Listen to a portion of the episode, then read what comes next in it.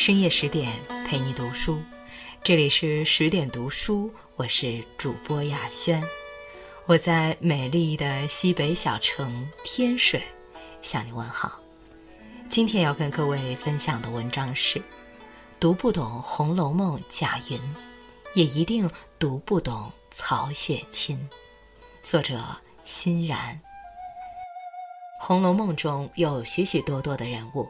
有聪慧乖张的宝玉，风流倜傥的贾琏，有泼辣能干的凤姐，娴雅端庄的宝钗，孤傲清高的黛玉，数不胜数。除了这些耳熟能详的大人物，《红楼梦》中还有不少不起眼的小人物，他们人物虽小，作为却不小。正如蒋勋在细说《红楼梦》中说，很多看起来很卑微、出场次数也不多的小人物。反而在《红楼梦》里占据了很重要的位置，贾云就是其中之一。他父亲早丧，无依无靠，历经挫折无数，即使在人生濒临绝望之际，贾云依然韧性十足，努力打拼，终于走出一条路，迎来事业有成、爱情美满的幸福人生。正如脂砚斋批。云可以死而复生，贾云的逆袭人生，至于当今也很有参考意义。家道中落，依然倔强生长。嗯嗯，嘹亮的啼哭声响彻在后廊下老五家，偌大的贾府又多了一个草字辈男婴，但因是旁支，所以籍籍无名，不受重视。欣喜的父母视他为珍宝，取名云，希望他像云草一样出生平凡，却有顽强的生命力、良好的品性。一亩地，两间房，父慈母爱，小儿娇憨，三口之家过着岁月静好的日子。可天有不测之风云，未及贾云长大，父亲撒手人寰，孤苦无依的母子只能依靠唯一的舅舅卜世人。多舛的人生序幕徐徐拉开，苦难的生活就这样猝不及防地来到眼前。舅舅主事料理完父亲的丧事后，贾云母子赖以生存的家产无端消失了，老实懦弱的母亲只能靠做针线活把他拉大。多少个晨起午后，幼小的贾云站在贾府书院外，听着朗朗的书声，羡慕不已。他也想跟着先生饱读诗书，考取功名，改变人生。多少次佳节年下，孤单的贾云站在后廊，看热闹非凡的贾府大院，歌舞升腾，觥筹交错。他也想成为其中一员，可以肆意生活。可谁会在意一个无依无靠、失业青年的酸楚呢？贾云唯一的出路就是尽快谋取一份差事，至少能保住这个家衣食无忧。正好贾府要建省清别墅，大观园里多了不少差事。贾云想到了管理外院的贾琏，他来来回回低声下气地求了两三遭，才被应允管家命。可事与愿违，贾琴的母亲求了凤姐，工作被轻易地截了胡。虽然贾里说还有栽花木的工程，但贾云困窘逼仄的生活已经不起任何闪失。要想顺利拿到栽花木工程，贾云唯有求助凤姐，可不能空手啊！身无分文的他只好去求开香料铺的舅舅准备赊些香料。舅舅不仅不帮他，还骂他不上进，成天没正经。贾云心酸地说。巧媳妇做不出没米的粥，叫我怎么样呢？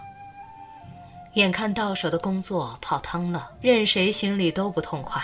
贾云懊恼地离开了舅舅家。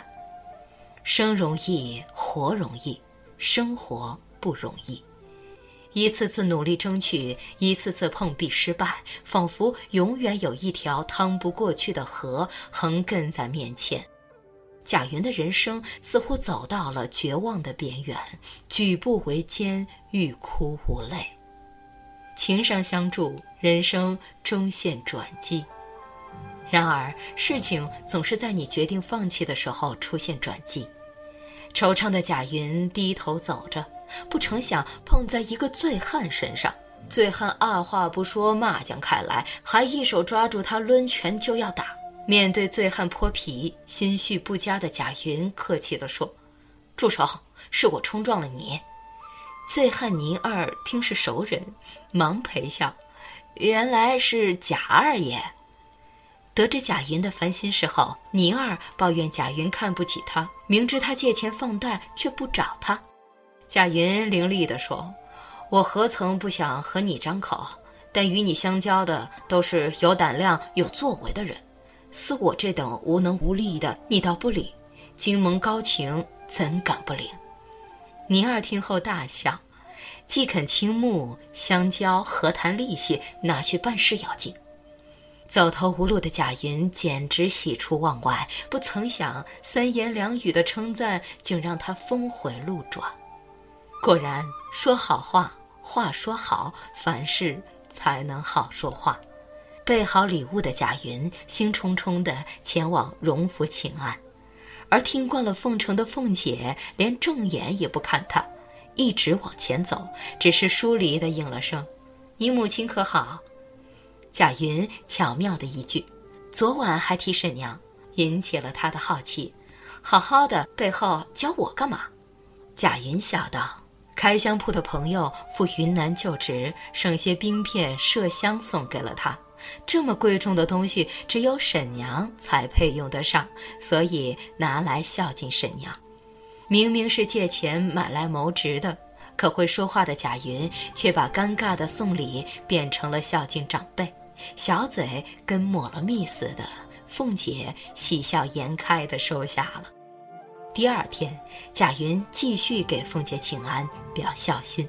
凤姐骂道：“明明是找贾琏没办成事，有事求他才送东西，却装神弄鬼说孝敬他。”贾云解释道：“若真有事相求，昨儿就求婶婶了。求叔叔这事儿，我正后悔呢。”若求婶婶早成了，如今少不得求婶婶好歹疼我一点儿。一句话表明了心计，捧高了凤姐，还撒娇般的说出了自己的诉求。贾云顺理成章的拿下了差事，也把他的高情商展露无遗。高情商不是一味的阿谀奉承，也不是世故圆滑。而是洞察人性，恰到好处的把话说得让人舒心。情要好好说，事才能好好商，情商才能给人生助力，迎来柳暗花明。谦逊务实，备受幸运眷顾。有人说，谦逊务实，人生才能更幸运精彩。很快，贾云领到了工程批印。他先是回家告诉母亲这一喜事，接着还了倪二的债，最后拿五十两去买树。相比贾琴当时雇了大轿驴骑上的得意忘形，贾环奉命抄金刚咒，就小人得势般作践丫头，贾云低调而又认真的行事，越发显得卓尔不凡。虽然成了爷，手里有了银子，还管着一班匠人。但贾云从不指手画脚、气焰熏天地责罚下人，而是安静地坐在那山子石上，守着他们掘土做工，事事躬身于行。果然，宝玉的眼光不错，初见贾云就认他做干儿子。如今他的不骄不躁，更让他在贾府众多子嗣中脱颖而出。命运的安排从来都是有他的道理。恰逢赵姨娘伙同马道婆做法祸害宝玉和凤姐，叔嫂俩被五鬼眼阵，不省人事，浑身火炭一般，口内无般不说。婆娘、媳妇、丫鬟不敢上前守夜，而贾珍、薛蟠等男子汉成天在女人身上做功夫。幸运再一次眷顾了贾云，他被委以重任，带着小厮轮班看守。贾云靠着谦逊的品质和务实的行事，给自己赢得了更大的平台，也成了大观园的核心骨干。成功路上历来谦逊务实者居多。当你的品行支撑得起成功的桂冠时，幸运来临，你才不会浪费机会；贵人扶你，你才能拔腿狂奔。所以，没有无缘无故的幸运，也没有随随便便的成功。幸运眷顾的背后，是优良品行的支撑和担当。云开月明，活出逆袭人生。最完美的人生，莫过于事业有成，爱情有伴。贾云不仅事业有了眉目，爱情也悄然而至。他在门房外等宝玉，只听门前娇声嫩语的叫了一声“哥哥”。往外一瞧，是一个十六七岁的丫头，生得细巧干净。听说是本家爷们儿，丫头小红吓死眼的盯了两眼，心想：好生俊俏。听说他正等宝玉，就麻利地说：“别等了，宝玉没睡午觉，晚上肯定不下来。”贾云听着丫头说话简便俏丽，不由得有些动心。因是宝玉房里的，不便打听他的名字，只好一面走一面回头，彼此心里都多了一份探究。